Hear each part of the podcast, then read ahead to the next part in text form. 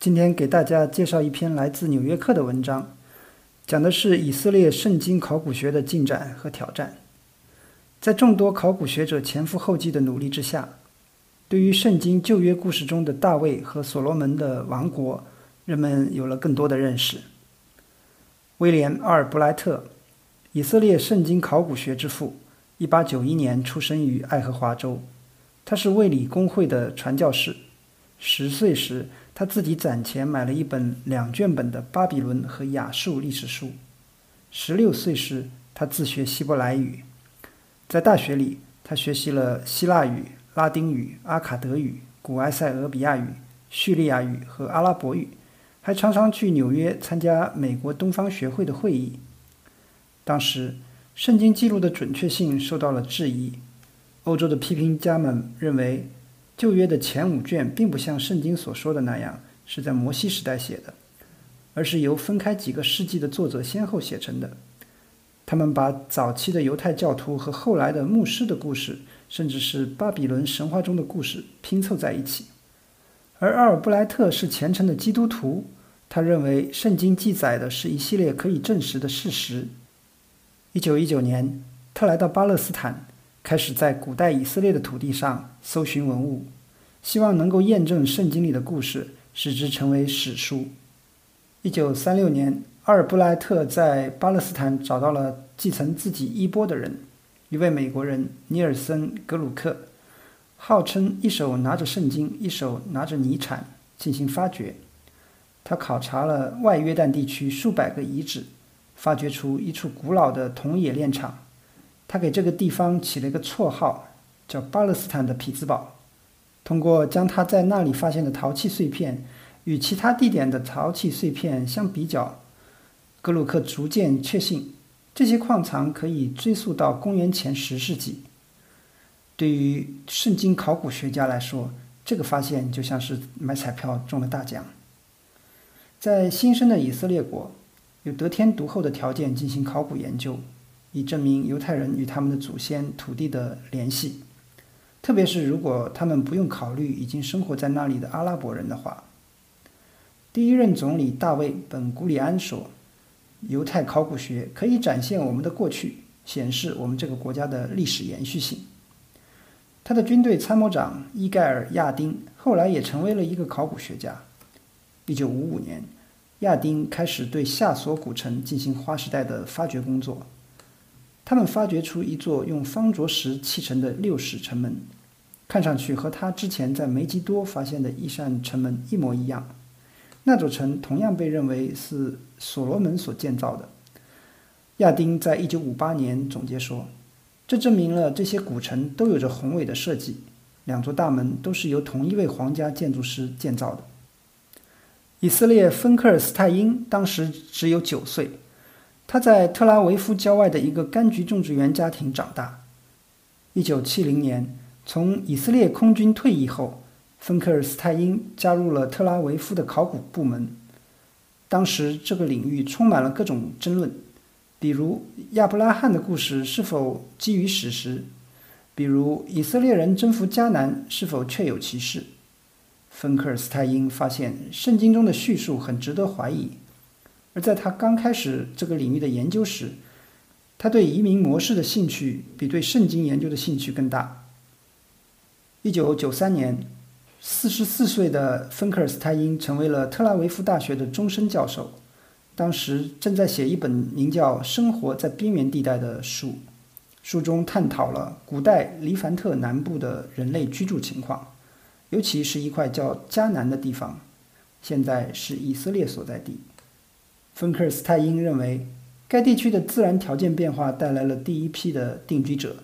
游牧社会在贸易发达的时期定居下来，过了几代人之后又背井离乡，然后又重新定居。他声称，以色列人其实是游牧民族贝都因人的一支。当然，圣经里边有不同的说法。在旧约故事中，迦南是希伯来人结束出埃及记的地方。也是大卫为他的子民建立一个光荣王国的地方。从公元前一千年起，他和他的儿子所罗门统治着一个庞大的君主制国家，吞并了四个王国，领土北至幼发拉底河，南至内盖夫沙漠。统一的君主制代表了古代以色列的黄金时代，虽然它可能只持续了一两代人，但它的遗产却持续了数千年。对犹太人来说，大卫代表着领土主权、帝国的传奇；对基督教徒来说，他与耶稣和基督教的诞生有直接的关系；对穆斯林来说，他是一位早于穆罕默德的正义先知。大卫的故事是圣经和西方文化中最核心的部分。芬克尔斯泰因在特拉维夫大学的同事、犹太历史权威纳达夫纳曼认为，大卫的故事是刻意虚构的，但也包含了一些真相，并且通过口口相传保存了下来。例如，故事中常常提到菲利士人的盖特城，是一个在前九世纪末被摧毁的城市。在圣经考古学研究中，大卫的故事目前处于关键的地位。迄今为止，没有关于亚伯拉罕、以撒、雅各的考古记录，没有找到诺亚方舟，也没有摩西的遗物。约书亚并没有推倒耶利哥的城墙，他们是在几个世纪前的地震中倒塌的。但是，1993年，一位在叙利亚边界附近工作的以色列考古学家。发现了一块公元前九世纪的黑陶器碎片，上面有一段阿拉姆语铭文，提到了大卫之家。这是已知的第一个提到圣经关键人物的文物，所以大卫不仅仅是旧约中的一个中心人物，也可能是目前唯一有证据证明存在过的圣经人物。然而，要最终证明他是非常困难的。公元前十世纪的耶路撒冷是一个考古学上的空白。特拉维夫大学的考古学家尤瓦尔加多特说：“我们能找到的那个时期的所有东西，一只鞋盒子就能装得下。”芬克尔斯泰因将以色列的考古研究推向了科技前沿。他采用了精确的放射性同位素测定 （DNA 分析）。他使用的图像处理技术。可以在一块三千年前的陶器碎片上检测出有多少古代抄写员参与了制作。特拉维夫大学和威茨曼科学研究所开办的一个考古实验室，甚至雇佣了以色列警方的首席法医调查员。尽管他们拥有先进的技术，这些研究人员研究的还是一个多世纪以来一直在研究的问题：早期的以色列人是从哪里冒出来的？人类是什么时候出现一神论崇拜的迹象？还有一个简单但是重要的问题：大卫是什么人？他是圣经中描述的全人的国王吗？或者像某些考古学家所认为的，他不过是一个小小的贝都因人的酋长？经过多年对犹太高地的考古研究，芬克尔斯泰因想在低地开挖一个遗址，看看那里的社会结构有何不同。他选择了亚丁曾发掘过的梅吉多遗址。芬克尔斯泰因花了一年多时间为梅吉多的发掘做准备，仔细研究了地层学和年代学图表。但他读的材料越多，就越感到困惑。亚丁将该遗址追溯到了所罗门时代，但一座倒塌已久的宫殿的遗物上刻有石匠的标记，与撒玛利亚古城的一座宫殿的石匠标记。惊人的相似，那座宫殿则属于所罗门统治之后的一个世纪。在叶斯列山谷的一个遗址，发现手工打磨并涂成红色的陶器，很像梅吉多的陶器。那个遗址是从公元前九世纪统治以色列的奥姆里奇王朝时代开始的。这样，亚丁所做的断代结论似乎要推后一百年。芬克尔斯泰因觉得有些事情根本就说不通。他开始更广泛的思考古代以色列与周围环境的关系。在大卫时代之前的三个世纪，埃及新王国的法老统治的迦南，但是到了公元前十世纪，埃及帝国早已因为地区性的干旱而衰落。同样的干旱也征服了在今天土耳其的赫梯帝国和在今天希腊的迈锡尼帝国。这种情况下。在被忽视的犹太高地上突然出现一个帝国的可能性应该不大。一九九六年，芬克尔斯泰因在《黎凡特学报》上发表了一篇论文，题目不起眼，叫《对联合君主国的考古之另一种观点》。对外行人来说，他的论证是偏技术性的和狭隘的。他认为，梅基多的地层里发现的宫殿和其他纪念性建筑，应该与其他遗址的参照地层一样，可以追溯到公元前九世纪。然而，事实上，芬克尔斯泰因把原来被认为是大卫和所罗门王国的辉煌的遗迹，重新确定属于以色列北部的暗利王国。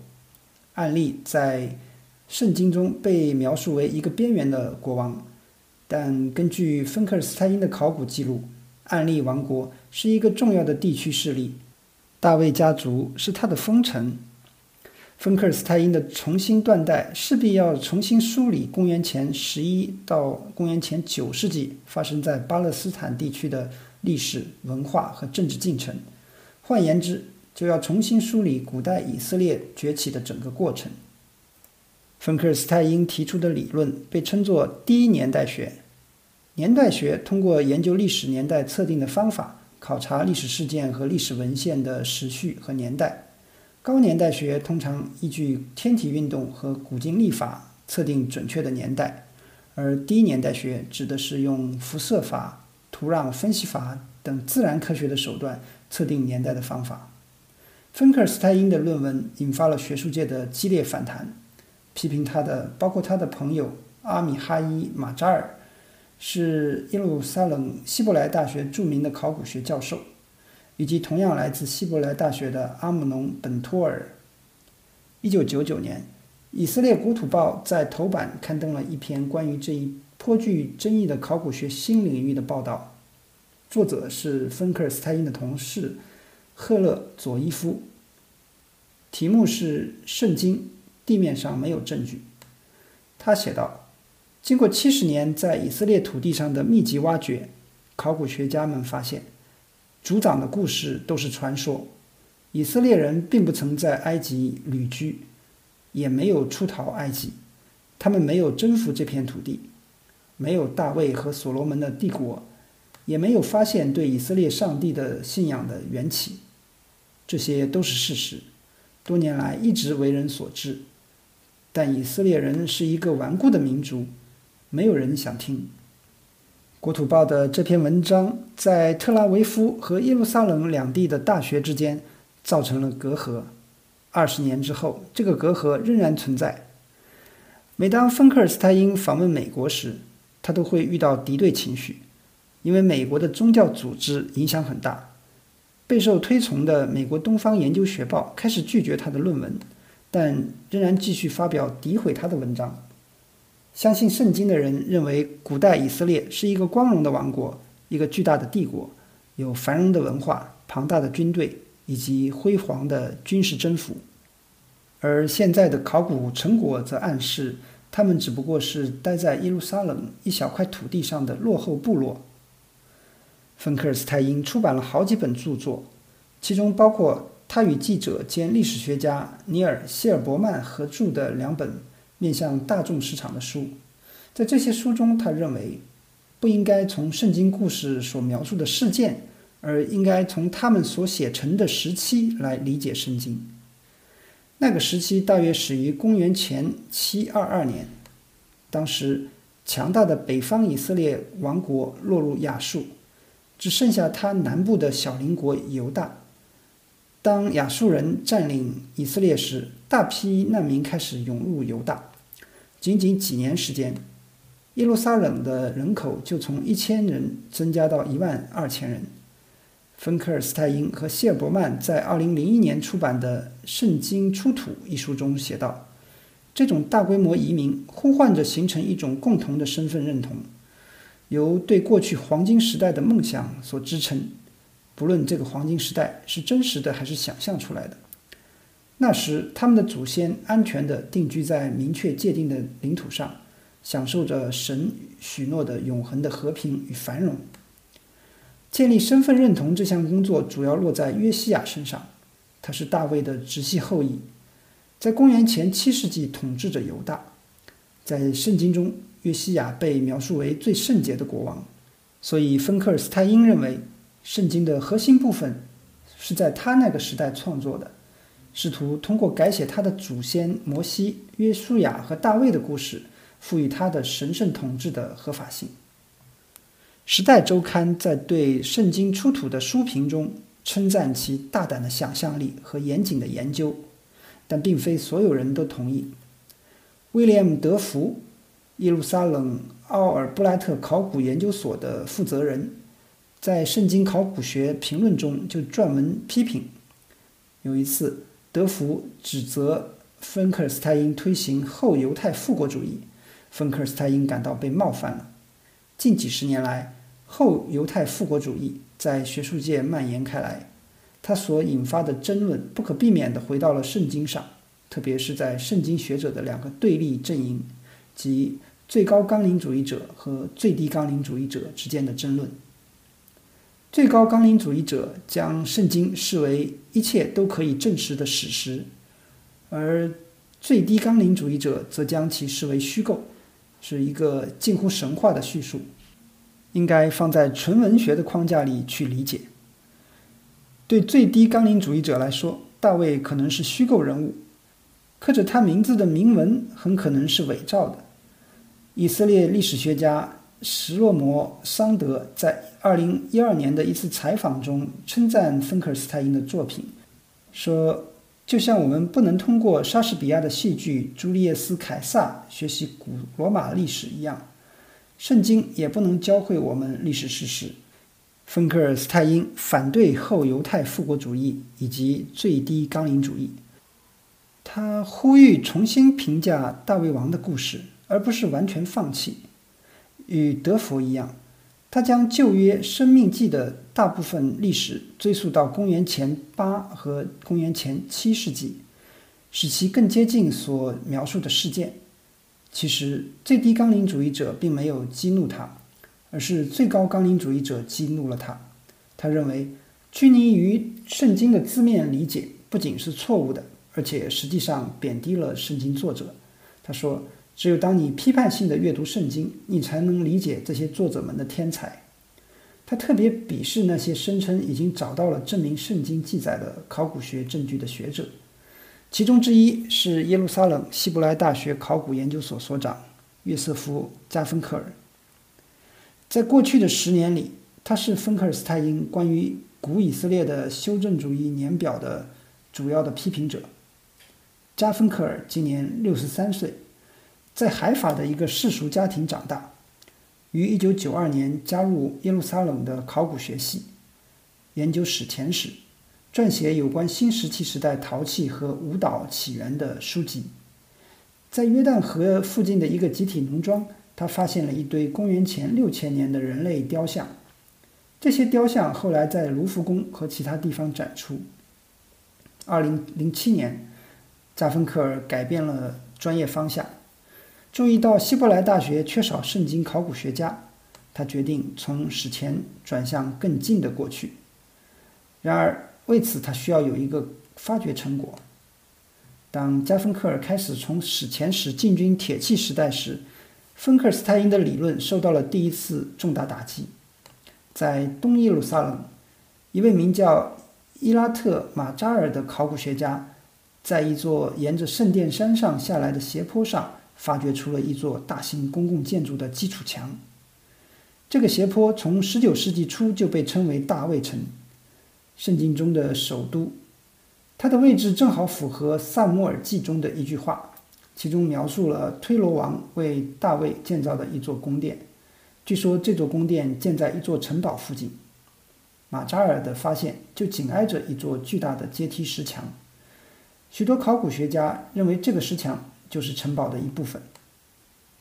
耶路撒冷在三千年来一直有人居住，每一代人都在前一代人的基础上建造，地层反复覆盖，单通过发掘几乎不可能得出断代的结论。但是，马扎尔的发现形成了一个被称为“考古学三明治”的构造，在它的正上方发现的陶器碎片可以追溯到公元前九世纪。而在它下面的则可以追溯到公元前十一世纪。于是马扎尔断定，这座建筑建于公元前十世纪，并在希伯来语报刊上宣告：“我找到了大卫王的宫殿。”他的声明立刻招致指责。芬克尔斯泰因和他特拉维夫大学的三位同事在《特拉维夫考古》杂志上发表了论文。他们声称，马扎尔挖掘的城墙代表了建筑的几个阶段，而这些都不是诞生于他所说的时代。芬克尔斯泰因说：“他说这是一座十世纪的宏伟建筑，是大卫王的宫殿。”这句话里没有一个词是真的。然而，其他考古学家发现，马扎尔的发现令人振奋。几十年来，似乎没有证据表明了联合君主国，而现在至少有了某种可能性。加芬克尔在一旁关注着这场辩论，并迫不及待地加入进来。加芬克尔和学生萨尔加诺对位于耶路撒冷以西二十英里处的奎亚法废墟进行了一次试验性的发掘。不到十天，他们就找到了一层含有可以追溯到铁器时代的陶瓷。到了第二年，他们发现正在挖掘的是一座被掩埋的城市，加芬克尔称之为“圣经中的庞贝城”。他们设法从现场收集了烧焦的橄榄核，其中五个被送到牛津大学进行断代鉴定。同位素分析的结果指出的日期范围是公元前1050年到前970年。就连加芬克尔的批评者也对他的发现表示敬畏。但在查看了这个防御工事之后，芬克尔斯泰因认为这些工事不可能是大卫建造的，也许应该属于以色列北部的一位国王。其他学者认为该遗址是非利士人的，因为它相对靠近海岸。还有一些人说它不是由犹太人建造的，而是由迦南人建造的。这个在地理上似乎是最有可能的。加芬克尔驳斥了这些想法。奎亚法离北方王国太远，不可能成为其前哨，而且该遗址明显没有发现猪骨，排除了吃猪肉的菲利士人。他认为这座建筑的结构特征——一座四室的城墙、两扇城门以及私人和公共功能之间的清晰划分。是后来犹太建筑的蓝本。然而，加芬克尔也同意芬克尔斯泰因的观点，即大卫的领土很可能很小，也许只有希伯伦、耶路撒冷和奎耶法。他认为奎亚法是圣经中的城市沙拉阿伊姆。这也证明芬克尔斯泰因的理论已经根深蒂固，争论的范围已经被缩小到几十年间的方圆数英里范围里了。但是加芬克尔还是认为，在这个狭小的空间里，大卫领导了一场前所未有的政治变革。在一个由自由城邦包围的地区，他慢慢形成了一个王国。他建造了一座城市，建立了税收制度，培养了一个文官政府。为了赋予合法性，他把一件古老的圣物，也就是盟约方舟，带到了耶路撒冷，在那里。他有助于进行集中的祭拜。他的儿子建造了一座宫殿和一座庙宇。加芬克尔认为大卫是地中海和约旦之间有史以来最伟大的天才。在芬克尔说，他对奎亚法的发现是对最低纲领主义者的致命一击。在他对这个遗址的介绍材料中，加了一张墓地的照片。他说他已经埋葬了芬克尔斯泰因的理论。考古发掘需要大量资金，在发掘过去的过程中，以色列考古学家痛苦地意识到了未来。他们的挖掘依赖于捐赠者，而捐赠者的兴趣通常不在学术研究范围之内。许多人是宗教信仰者，为了证明书面文字的前景而感到兴奋；还有一些人是右翼人士，他们打算为犹太人占据更多的以色列土地而辩护。有些人则两者兼而有之。加芬克尔的研究得到了一位出生在阿尔及利亚的法籍以色列人，名叫马德琳·姆穆库鲁格的支持。他靠治疗感冒的一种天然疗法发了财，现在是希伯来大学考古研究所的研究员，与加芬克尔合著了一本名为《所罗门的庙宇与宫殿》的书。他的理想是有一天能科学地证明圣经中的一个条目或者一个词是准确的。加芬克尔在奎亚法的第一季发掘是由一个叫做基石的组织赞助的，该组织的负责人住在约旦河西岸的一个定居点。该组织吹嘘利用历史来宣告犹太人的身份。加芬克尔说：“以色列考古学家肩上有两个巨大的负担，一个是圣经。”几十亿人相信他是上帝的话，这可能会妨碍学者的客观性。另一个负担是当前的政治局势。位于东耶路撒冷的大卫城既是一个定居点，也是一个挖掘点。石头和阶梯组成的巨大迷宫，在巴勒斯坦的希尔万村底下延伸。以色列这个国家只有新泽西州那么大，却有三万多个考古遗址。但没有哪一个像耶路撒冷那样被反复仔细考察和争夺，那里的各种历史、宗教和政治都纠结在一起，是独一无二的。九十年代初，一个鲜为人知的组织埃拉德开始在希尔万村通过购买和其他一些不光彩的方式夺取巴勒斯坦家庭的住房，并在那里安置犹太家庭。该组织的领导是一名退役军官兼犹太小学教师大卫·埃贝里。每当新夺取的房屋得到了许可，他就开始在房屋底下进行挖掘。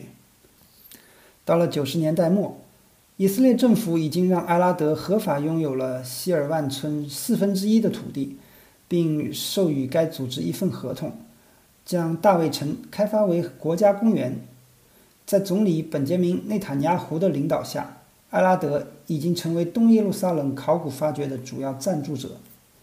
他翻新并向公众开放了一系列的古代遗迹：一个西律王时期的池塘，一个据信是西西加王建造的水道，都是伊拉特马扎尔发掘出来的大型石头构造物。有三个发掘点还在同时进行，观众可以从高高的平台上观察考古工作。去年。超过一百万人访问了这些遗址。芬克尔斯泰因反对将该遗址发掘政治化，但他认为埃拉德有助于考古学发展。他说：“如果你让政府来做这件事，那就得花四百年的时间。这些都是了不起的事情。他们在揭开耶路撒冷的历史，尽管他们有他们的目的，但他们不干涉研究。”八十年代，芬克尔斯泰因领导了对约旦河西岸。希洛古城的挖掘，但此后他一直回避被占领土上的考古工作。不过他说：“耶路撒冷不是那不鲁斯，我认为没有任何理由阻止以色列在耶路撒冷的研究。”巴勒斯坦人对此有不同的看法，他们把东耶路撒冷视为他们未来国家的首都，并认为埃拉德的做法使未来的分治成为不可能。犹太人的定居者团体已经控制了这里。特拉维夫大学的尤瓦尔·加多特负责大卫城最大规模的发掘工作。他为自己的工作辩护说：“想象一下，去雅典，如果你看到的都是民房而不是卫城，那该有多么遗憾！”但是，一个反对在备战领土上挖掘的考古学家小组的负责人约纳坦·米兹拉奇说。埃拉德无视其他民族四千年的历史，只专注于圣经。他们很久以前就意识到，考古学是他们为建立犹太人定居点辩护的最有力的手段。虽然芬克尔斯泰因认为在大卫城挖掘没有道德障碍，但他从技术上看，认为加多特发掘的可能根本不是大卫城。在过去的几年里，芬克尔斯泰因被德国圣经学者恩斯特·阿克塞尔。科纳夫于两千年发表的一个理论所说服。该理论认为，圣经中的耶路撒冷位于犹太教最神圣的地点圣殿山上，那也是伊斯兰教两个圣地阿克萨清真寺和金圆顶岩石的所在地。在二零一一年的一篇论文中，芬克尔斯泰因和两位合著者提出，在扩张时期，这座城市向南。覆盖到现在所知的大卫城，但它的中心不过是公元前十世纪的位于山顶的一个大村庄。除了芬克尔斯泰因和他的合作者，几乎没有人接受这个观点。首先，圣殿山远离主要水源基洪泉，该泉位于大卫城山脊的正下方。然而，既没有办法证明，也没有办法反驳他的理论。圣殿山作为圣地，受到以色列法律的保护，禁止挖掘。自1967年以来，这里设置了错综复杂的安保措施，任何想要闯入的企图都会导致严重的暴力事件。今年早些时候，芬克尔斯泰因在一个关于圣经的以色列播客上接受采访，在那里，他谈到他越来越坚信圣殿山曾经是大卫的皇城所在地。主持人问他：“想象一下，如果现在就批准你在那里发掘，你要多快地冲出这间演播室？”芬克尔斯泰因面无表情地说：“我会马上冲出演播室，去机场，然后离开这个国家，因为你知道，如果别人知道我有这种企图，会有什么后果？”没有找到大卫宫殿的废墟，还有另外一种解释：也许它从来不曾存在过。在这个故事的版本中。在城市菲利斯人的隔壁，出现了一个非凡的帐篷居民定居点。大卫是他的游牧国王，在他流动的首都，管理着从约旦到塞浦路斯等地的贸易关系网，还对邻国的人民征税，在贸易路线上设立征税点，并威胁如果他的手下得不到报酬，就会发动战争。在帐篷城市里，他们的财富包括肥美的小牛。从地中海运来的贝类、成熟的葡萄和开心果。他的统治者们穿着用上等染料加工的鲜艳的服装。他们确实都是不可否认的辉煌的帝王，但没有什么永久的设施，所以经过几代人，所有的痕迹都消失了。一种理论认为，这些财富的大部分来自采矿业。廷纳的古老矿场靠近以色列的南端。坐落在阿拉巴山谷的广袤地带，特拉维夫大学的考古学家本约瑟夫在这里发掘、考察大约一万吨的古代的铜渣。本约瑟夫最初的研究方向是冶金学，但是在四十一岁的时候，他成为了一名深受米歇尔·福柯和社会人类学影响的年轻一代的考古学家。他相信铜的生产是揭开大卫和所罗门王国真相的钥匙。廷纳坐落在山谷里，在三十年代，尼尔森·格鲁克宣布他发现了所罗门的矿场。三十年后，格鲁克的助手通过挖掘出一座公元前十四世纪的埃及神殿，推翻了他的理论。从那时起，考古学家认为当地的铜工业处于古埃及的新王国时期。然而，本约瑟夫和他的导师，加州大学圣地亚哥分校的托马斯·利维，通过先进的同位素测定，确定该地区的铜冶炼行业在公元前11世纪至9世纪之间繁荣发展。而这一时期，埃及人已经离开很久。本约瑟夫将这一繁荣的产业归于伊多姆人，在圣经中被描述为以扫的后裔。后来又被称为大卫王的附庸。去年十月，本约瑟夫也在《国土报》头版发表了一篇文章，挑战了圣经缺乏证据这一观点。在这篇文章中，他认为可能有一些考古学家看不到的古代社会，已经创造出了复杂的社会结构。本约瑟夫在阐述他的观点时，借鉴了最早描述无形社会的考古学家之一。以色列芬克尔斯泰因在《生活在边缘地带》一书中的论证，但本约瑟夫认为芬克尔斯泰因没有抓住重点，也许是因为他被西奈半岛贝都因人部落的历史搞得眼花缭乱。贝都因人没有等级制度，没有法律，如果你要从他们的部落路过，必须付给他们买路钱，而铜的冶炼需要矿工、冶炼厂和出口商。还有维持该地区和平贸易的政治结构和等级制度。然而，由于他们是游牧民族，并没有留下固定的居所和保存物质财富的迹象。要是他们从来没有从事过铜冶炼，考古学家们都不会知道这些事情。本约瑟夫认为，繁荣的铜贸易不完全是伊多姆人王国带来的，很可能是大卫和所罗门主持的。从铜冶炼的生产规模看，当时肯定有比几个部落更大的群体生活在这里。大卫不只是一个贝都因酋长。以色列的考古学家们都在屏住呼吸，等待发现大卫奢华王国的迹象。